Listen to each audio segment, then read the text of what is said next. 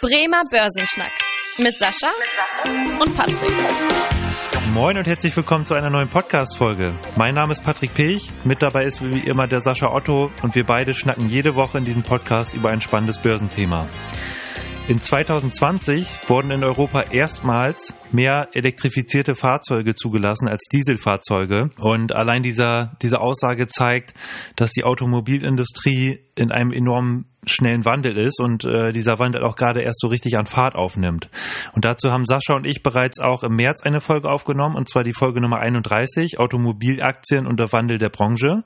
Und äh, dort haben wir unter anderem über die technologische Entwicklung gesprochen, und sind auch auf, die, äh, auf, das Thema Wasserstoff eingegangen. Und heute erfahrt ihr, wie es insbesondere mit der Elektromobilität aussieht. Also da wollen wir insbesondere darauf eingehen und vor allem auf die Vor- und Nachteile. Unser Thema der Woche. Der Woche. Also in dieser Woche kommt das Thema Elektromobilität. Fluch oder Segen ist hier die Frage. Und Sascha, bitte gib doch erstmal unseren Zuhörern einen Überblick, wie so der aktuelle Markt verteilt ist und wer beim Thema Elektromobilität ja eigentlich so die großen Player auf dem Markt sind. Ja, also grundsätzlich ist es ein Stück weit so, dass natürlich äh, man mal hinschauen muss, wer ist quasi der prominenteste Anbieter und das ist mit Sicherheit Tesla, mhm. weil Tesla natürlich einer der Anbieter ist, die tatsächlich als allererstes in dem Bereich gewesen ist. Also ich glaube, das ist jedem irgendwie klar, dass die natürlich sehr früh auch auf dieses Thema gesetzt haben und natürlich auch als Unternehmen von Anfang an ähm, Elektroautos gebaut haben und gar nicht diese Situation äh, gehabt haben, dass sie am Ende vorher schon den Verbrenner hatten und da quasi dann auch eine gewisse Struktur hatte. Jetzt kann man aber natürlich mal gucken, was die Zulassung betrifft. Und da holen natürlich die deutschen Automobilhersteller ganz gewaltig auf. Ob das jetzt zum Beispiel Volkswagen ist, zum Beispiel hier in, in, der, in dem Bereich, mhm. die natürlich auch sich sehr stark auf den Bereich committed haben. Und dann kann man natürlich auch nochmal nach China schauen. So eine Firma BYD, also auch ein sehr, sehr großer Hersteller von Batterien ursprünglich, aber jetzt auch im Elektrowagengeschäft. Aber auch in die Franzosen. Peugeot, Renault sind natürlich auch in dem Bereich tätig. Und auch die Amerikaner. General Motors hat sich zum Beispiel auch ganz klar erklärt und gesagt, wir wollen einer der führenden Anbieter von Elektromobilität werden. Also man sieht einfach ein Stück weit ein sehr, sehr hart umkämpfter Markt und alle großen Player in dem Bereich sind momentan ganz aktiv dabei und auch die Aktiengesellschaften dahinter, auch die Aktienkurse reagieren natürlich auf die Ankündigung momentan sehr gewaltig. Wer ist der nächste große Anbieter von diesen Thematiken dort? Ganz klar. Genau, und das ist ja auch an der Börse mit einem ganz schönen Hype verbunden. Also wenn man sich hier mal die Aktienkurse anschaut von BYD, Tesla und solchen Aktien, die du auch eben angesprochen hast, da sieht man natürlich auch, dass da enorme Hoffnung auch seitens der Anleger da sind, dass diese Erwartungen aufgehen. Und das ist ja auch, was so ein bisschen die Statistiken zeigen und die Prognosen, dass wir jetzt 2020 einen Anteil von vier Prozent hatten von der globalen Automobilproduktion, was jetzt die Elektroautos angeht. Und das schon in 2030 auf 30 Prozent steigen soll. Also in den nächsten zehn Jahren äh, holt die Elektromobilität hier deutlich auf im Vergleich zu den Verbrennungsmotoren. Das ist ja auch das, was ich im Eingang sagte, dass jetzt immer weniger Verbrenner zugelassen werden und dafür immer mehr Elektromobilitätsfahrzeuge oder auch Hybridfahrzeuge. Das sieht man halt auch gerade in Deutschland, dass hier auch immer mehr Modelle bald angeboten werden. Zum Beispiel auch hier bis 2023 das Angebot von aktuell 70 auf über 150 Modelle steigen soll. Also da sieht man auch nochmal, dass hier wirklich die ähm, Anbieter hinterher sind. Und du hast schon Volkswagen angesprochen. Die prüfen unter anderem gerade auch zum Beispiel den Bau einer äh, Feststoff-Batteriefabrik gemeinsam mit dem US-Startup QuantumScape. Das ist auch ganz interessant, weil das einfach nochmal eine andere Batterietechnologie ist. Äh, da setzt man auch Hoffnung rein und will ab 2023 da ähm, Autos mit dieser neuen Batterietechnik ähm, produzieren. Sascha, auch nochmal vielleicht so ein bisschen der politische Blick. Welche Länder sind da eigentlich Vorreiter in dem Bereich und wie geht die Politik damit um? Wir kriegen das ja auch hier in Deutschland mit, dass die Grünen da zum Beispiel äh, fördern wollen oder dass wir jetzt auch das Konjunkturprogramm hatten äh, in Zeiten von Corona. Mal ein Blick in die Welt, äh, wie sieht das in anderen Ländern aus? Ja, also fangen wir mal bei den richtig guten an. Norwegen zum Beispiel. Norwegen fährt momentan eigentlich einen der heftigsten Strategien. Und zwar ab 2025 soll ein Zulassungsverbot für Verbrenner kommen. Mhm. Der Form, man sieht schon, dass diverse Fördermaßnahmen jetzt schon gemacht wurden, um äh, jetzt schon die Leute zu bewegen, neue Fahrzeuge zu kaufen. Also quasi auch keine Verbrenner mehr zu kaufen, sondern E-Autos und hat dort zum Beispiel keine Steuern, die man nimmt. Also kann man einfach nur sagen, dass Norwegen natürlich ein sehr reizvolles System hat, dort in ein Elektromobil zu investieren.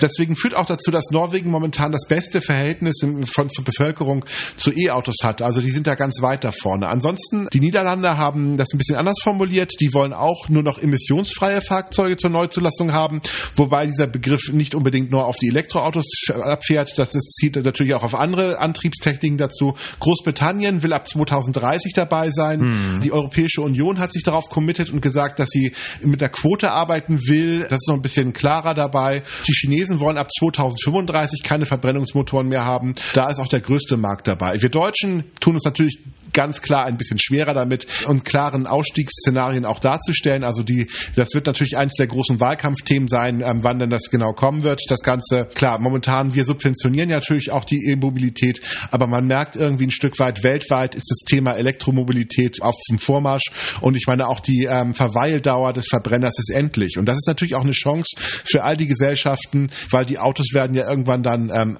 verschrottet bzw. ausgetauscht und dann führt das natürlich dazu, dass diese Autos gekauft werden. Also ein neuer Markt, der entsteht mit sehr interessanten Wachstumschancen. Mhm. Genau, und äh, du hast auch schon angesprochen, Deutschland äh, tut sich da schwer und ich glaube auch aus einem gewissen Grund, dass hier natürlich auch da enorm viele Arbeitsplätze mit zusammenhängen. Das ist natürlich auch so ein bisschen ja die Schattenseite. Wir hatten eingangs die Frage gestellt, Fluch oder Segen. Einerseits kann man dadurch natürlich die Klimaziele besser erreichen, die ja auch formuliert wurden. Und dazu gehört natürlich auch das Thema Verkehr dazu. Andererseits hängen da ja auch viele Arbeitsplätze mit zusammen und da bin ich auf eine ganz interessante IFO-Studie ähm, gestoßen, die einfach ausgerechnet hat, dass durch den Wandel zur Elektromobilität viele Arbeitsplätze verloren gehen. Ähm, einfach weil ähm, Elektroantriebe deutlich weniger Teile benötigen als der Verbrennungsmotor, weniger Wartung und Verschleiß anfällt und auch die Herstellung der Batteriezellen hochautomatisiert abläuft und dadurch nicht so viele Menschen am Werk sind und mehr Maschinen genutzt werden. Und zudem haben wir ja hier in Europa ja auch noch nicht so die wirklich großen Batteriefabriken, sondern die sind halt eher in Asien. Und das Ganze führt dazu, dass wir eine Lücke haben von circa 62.000 Arbeitsplätzen bis 2025, hat das IFO-Institut berechnet. Also auch eine Schattenseite, die damit einhergeht. Sascha, vielleicht einfach mal, jetzt haben wir das eine Thema angesprochen, gibt es noch mehr negative Aspekte, die damit einhergehen? Also was man natürlich auch nochmal überlegen muss. Zum einen schaffen wir neue Abhängigkeiten, weil die ganzen Akkutechnologien basieren ja doch sehr viel auch auf den seltenen Erden, also auf Metallen, die quasi jetzt nicht unbedingt bei uns vor der Haustür liegen. Mhm. Und das heißt, gut, jetzt kann man natürlich fairerweise sagen, ja, das Öl haben wir ja auch nicht vor der Haustür, aber tatsächlich ist es ja ein Stück weit so, dass Öl doch weit stärker verteilt ist in der Welt, als es zum Beispiel seltene seltenen Erden sind. Ich meine, China hat sich ja sehr, sehr früh die ganzen seltenen Erdenvorkommen gesichert, also quasi auch direkt vor der Haustür, aber auch natürlich in Afrika, sodass man einfach nur ein Stück weit sagen muss, die Chinesen dominieren diesen Markt sehr genau.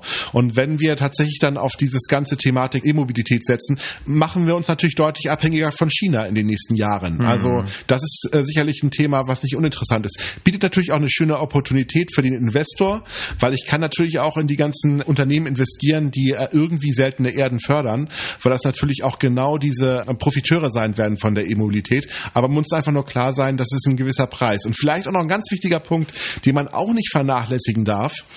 Am Ende des Tages ist diese Klimabilanz, die wir bei der E-Mobilität aufstellen, hm. steht ein großes Fragezeichen dahinter. Weil natürlich muss man die Annahme stellen, wie klimaschädlich ist quasi der gesamte Abbau von diesen ganzen Metallen, die benötigt werden von der Situation her und wo kommt der Strom her? Und das ist natürlich auch eine Fragestellung, die man auch darstellt. Klar, man kann sich ein E-Auto klimabilanztechnisch sehr schön rechnen, wenn man sagt, dass das alles aus Windkraft äh, in der Form stattfindet. Wenn es aber dann aus Kohle oder Atomstrom entsteht, sieht die Bilanz schon wieder ganz anders aus. Also am Ende ist das natürlich auch eine Frage, Frage, ob das nur eine Übergangstechnologie ist mhm. oder ob das E-Auto wirklich ein dauerhaftes äh, Thema werden wird. Also auch da sind sich die Experten ja sehr uneins.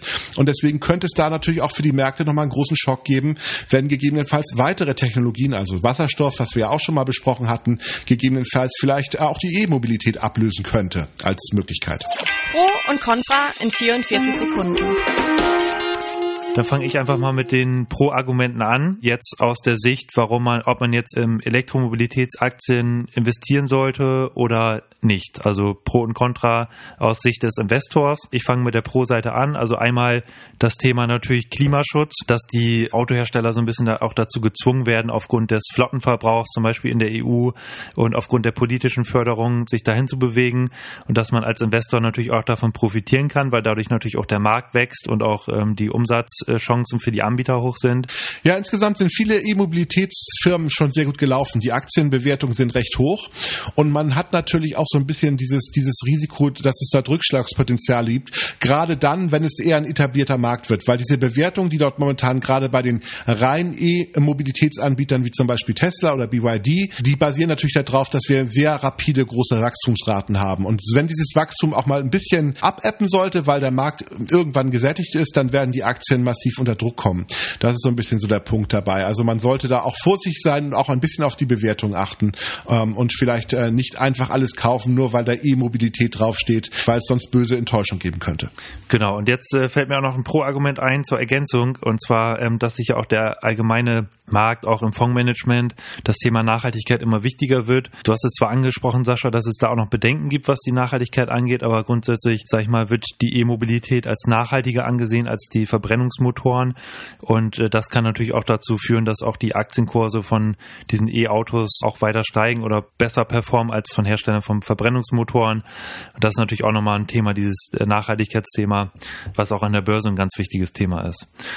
Ja, Sascha, hast du noch Ergänzungen hier zu unseren Pro- und Kontra-Argumenten? Nee, aktuell nicht. Sehr schön. Dann, äh, ja, würde ich sagen, passt das auch, dass wir zum Ende der heutigen Folge kommen. Und hier auch nochmal der Hinweis, wenn euch die Folge gefallen hat, dass wir uns natürlich sehr freuen, wenn ihr dem Podcast folgt und falls ihr die Folge bei Apple Podcast gehört habt, eine Bewertung dalasst. Und wenn ihr Fragen oder Themenwünsche habt, auch gerne eine Mail schreibt und zwar an podcast.sparkasse-bremen.de. Dann gehen wir da gerne auf die Themenwünsche ein. Mein Name ist Patrick Pech. Ich bedanke mich wie immer fürs Zuhören und freue mich, wenn ihr auch in der nächsten Woche wieder einschaltet. Bis dahin. Tschüss. Tschüss. Vielen Dank fürs Interesse. Das war der Bremer Börsenschnack, ein Podcast mit Sascha und Patrick.